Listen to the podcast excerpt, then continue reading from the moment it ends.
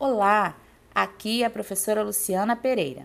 Estamos começando o podcast número 12 de língua espanhola, terceiro bimestre para a terceira série do ensino médio. Que basta encontrar aqui?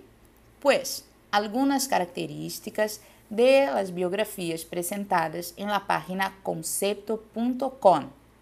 En general, las biografías se caracterizan por lo siguiente.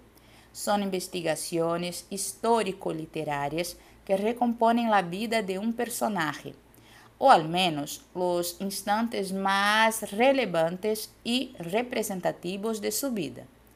Constituyen un género intermedio entre la narración y el ensayo.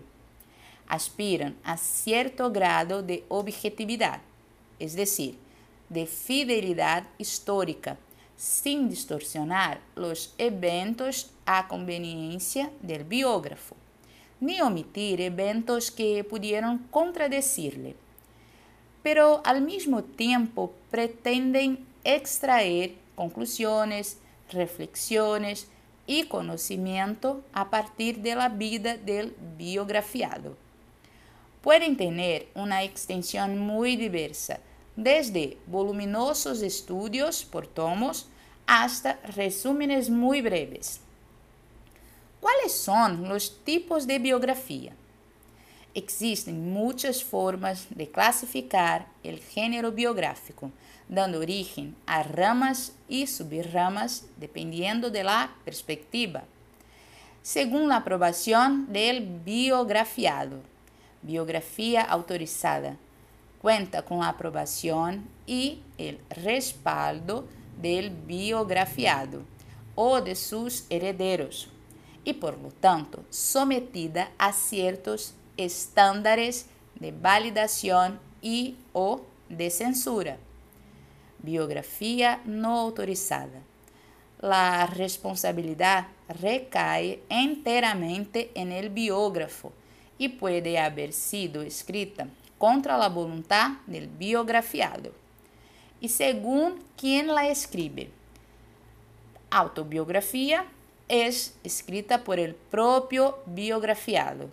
Biografía es escrita por un tercero. Autobiografías falsas son los raros casos en que se trata de autobiografías ficticias o fantásticas escritas mais como exercício literário que outra coisa.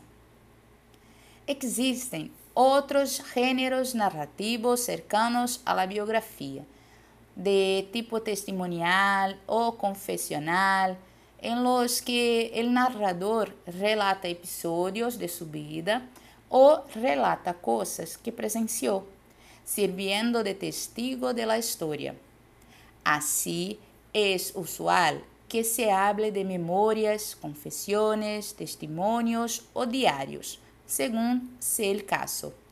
Y estos pueden considerarse subgêneros autobiográficos. Chegamos ao final deste podcast. Nas próximas aulas, continuaremos nos aventurando no mundo das biografias. Hasta luego! Beijos!